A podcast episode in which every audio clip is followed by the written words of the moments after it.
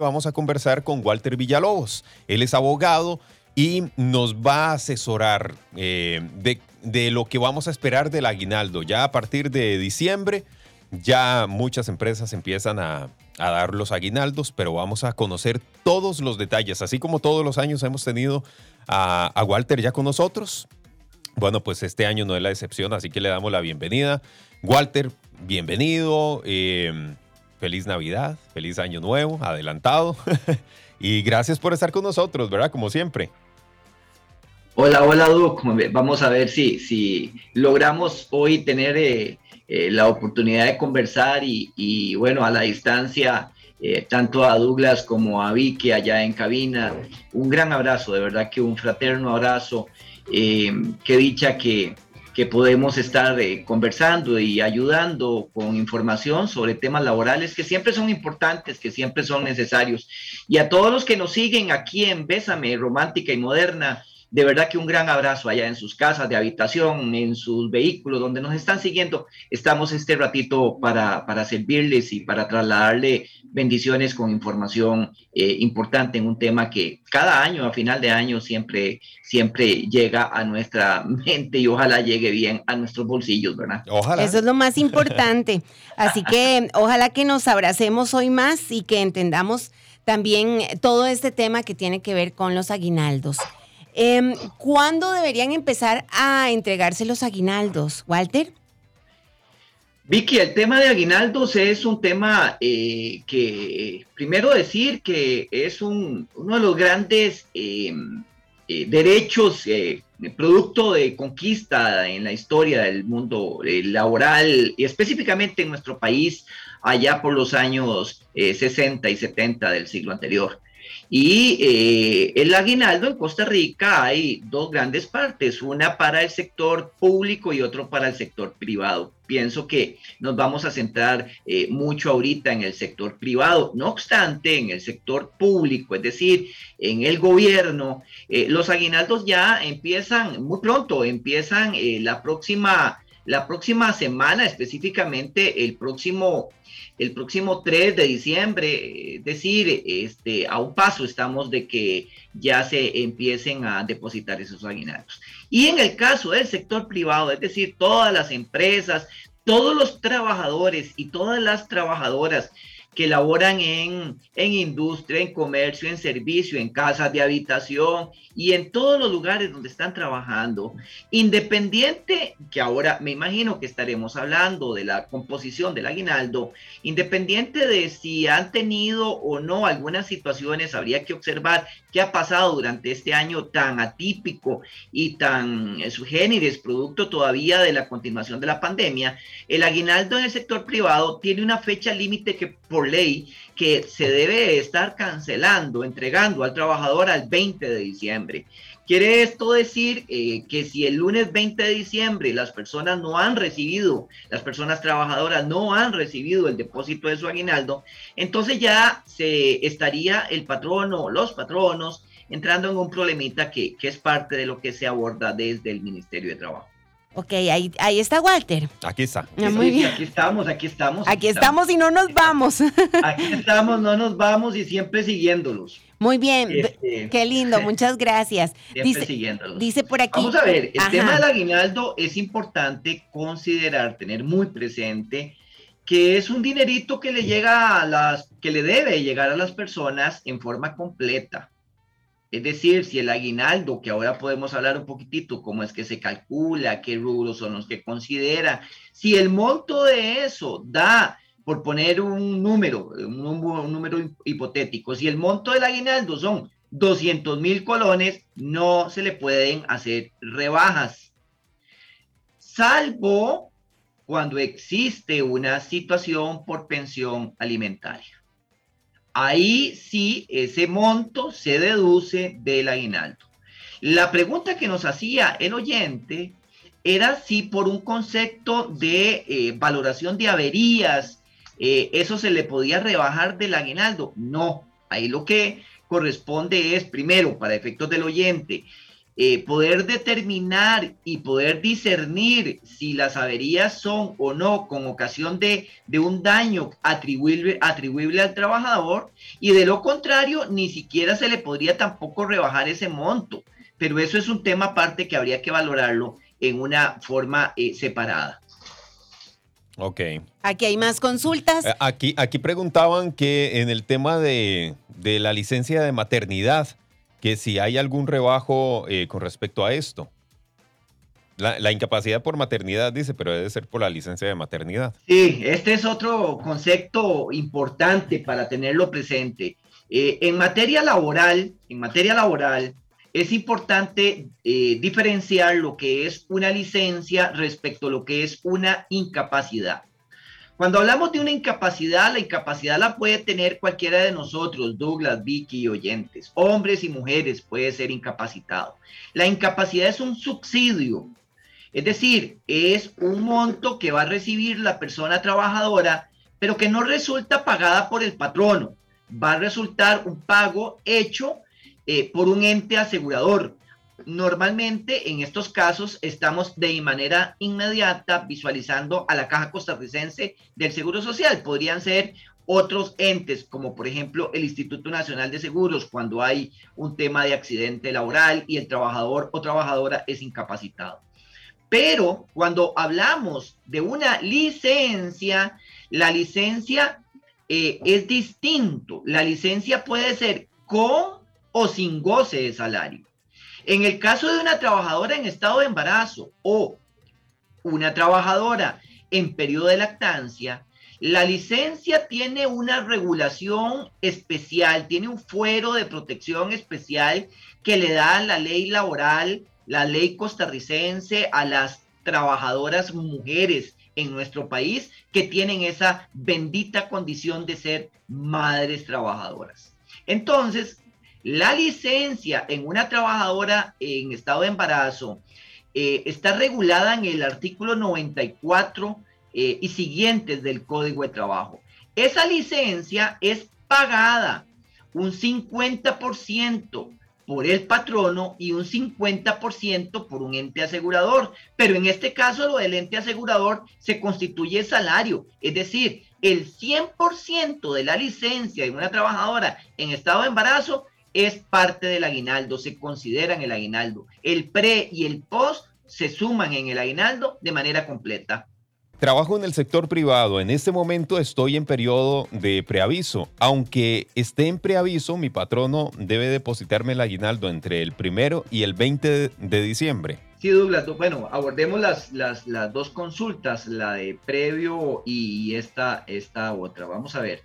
¿Qué contempla el aguinaldo? ¿Qué debe considerar el aguinaldo? El aguinaldo debe considerar todo lo que un trabajador o una trabajadora ha recibido durante un periodo. Es decir, del primero de diciembre del 2020 al próximo martes 30 de noviembre, es decir, a escaso eh, días, todo lo que ha recibido durante ese periodo el trabajador de manera eh, eh, bruta, es decir, completo, sin rebajas, todo se suma, eh, diciembre 20, enero 21 y así hasta llegar a noviembre 21, se suma todo, se divide entre 12 y el resultado es el monto que por aguinaldo debe recibir la persona.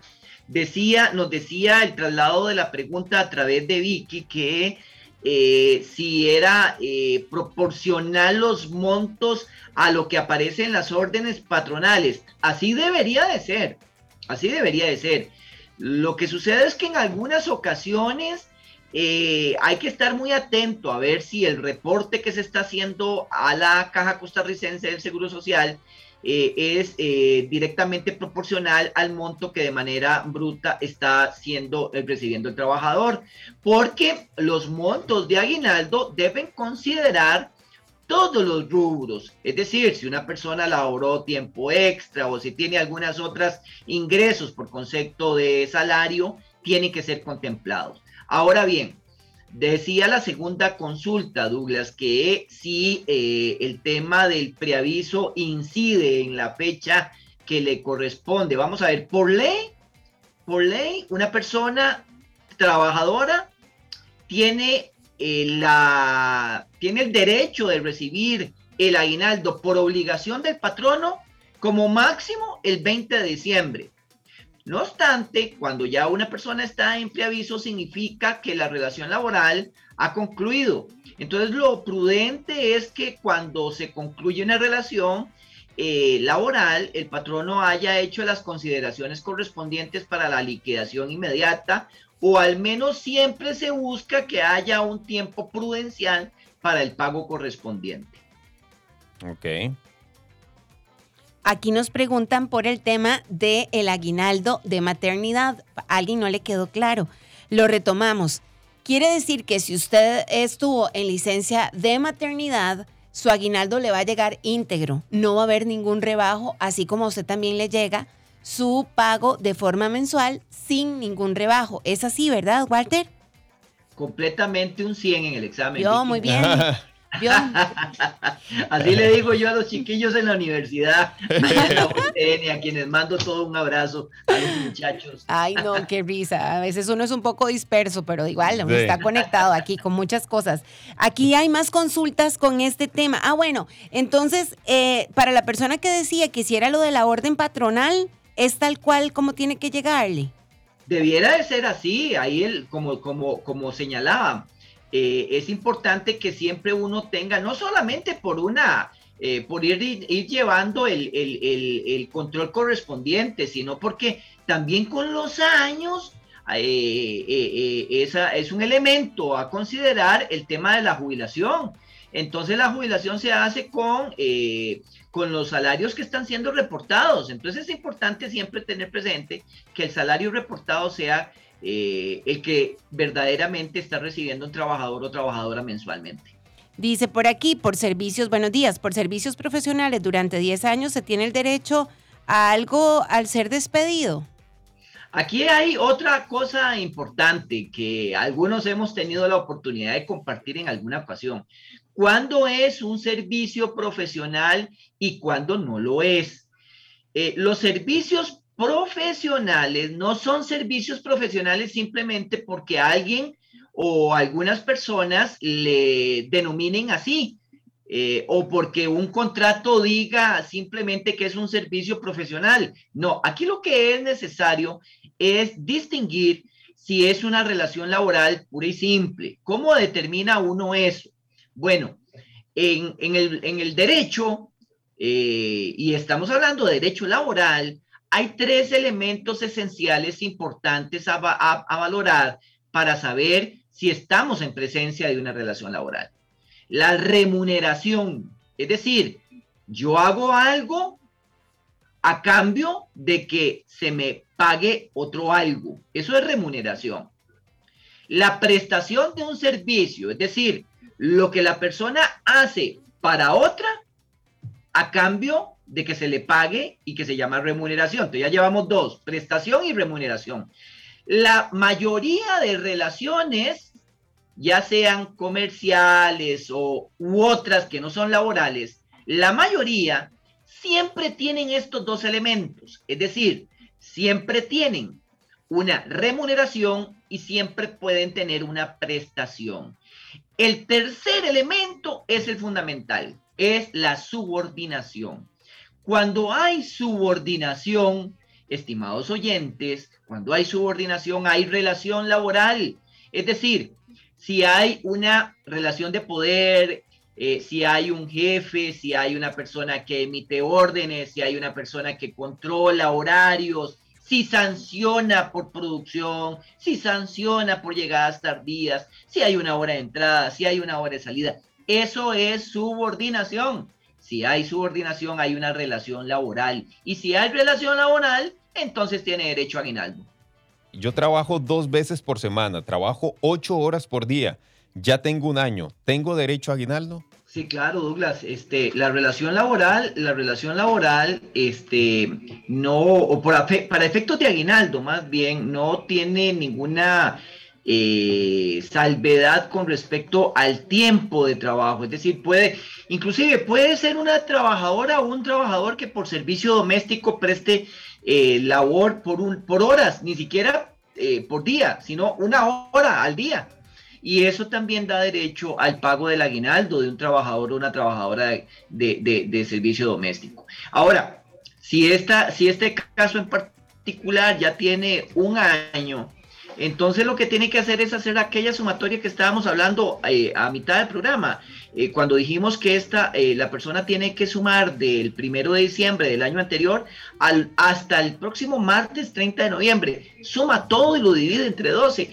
Inclusive si por ahí también había quedado algo adicional, aprovecho Douglas y Vicky para decirle a los oyentes, si una persona, por ejemplo, en una orden patronal no recibe o no recibe, no, no está siendo reportado eh, montos por comisiones, por ejemplo, eso no indica que en el aguinaldo no se tenga que contemplar. Claro, todo lo que recibe el trabajador tiene que ser valorado por el concepto de aguinaldo. Lo otro es una reclamación que tiene que hacer eh, de manera respetuosa con su patrono para eh, indicarle que también el monto de comisiones tiene que ser reportado a la Caja Costarricense del Seguro Social. Por aquí nos preguntan, Walter, ¿qué pasa cuando hago trabajos de, por servicios profesionales esporádicos? En ese caso no aplica un aguinaldo. Eh, si son servicios profesionales, específicamente como tal, sea, si verdaderamente no hay subordinación, no habría aguinaldo. Cuando, cuando una persona eh, hace un servicio de carácter profesional, la relación no es laboral, entonces no hay aguinaldo. Repito, es importante entonces eh, diferenciar si hay o no hay una relación laboral y la diferenciación, el elemento que diferencia es la subordinación. Ok. Dice, si estuvo suspendido de octubre a abril de este año eh, y te pagan menos del mínimo, ¿cómo es el aguinaldo? ¿También le, le, viene reflejado en el aguinaldo ese, esa suspensión? Este año y el anterior, este, eh, hemos, nos hemos visto inmersos dentro de esta situación tan dura, el mundo y nuestro país y nuestra sociedad y nuestra economía con el tema de las suspensiones de contrato y las reducciones de jornada y la lamentable situación que se tiene con el tema de la empleabilidad. Si un trabajador ha tenido eh, una suspensión de contrato y tiene o tiene bien una reducción, ambas figuras afectan el aguinaldo. En el caso de la suspensión, si la suspensión es de... Ay, lo perdimos, Walter. Se nos, Se nos fue. Esperemos que vuelva. bueno, son muchas consultas. Sí sí, sí sí, Así que mm, vamos a esperar a que Walter eh, retorne. Muy probablemente luego vamos a continuar con este tema en vista de que son muchas consultas. Muchas gracias a todas las personas que, que mm, se apuntan a este espacio que es para ustedes, para que puedan eh, aclarar esas dudas que tienen, ¿verdad? Así que muchísimas gracias.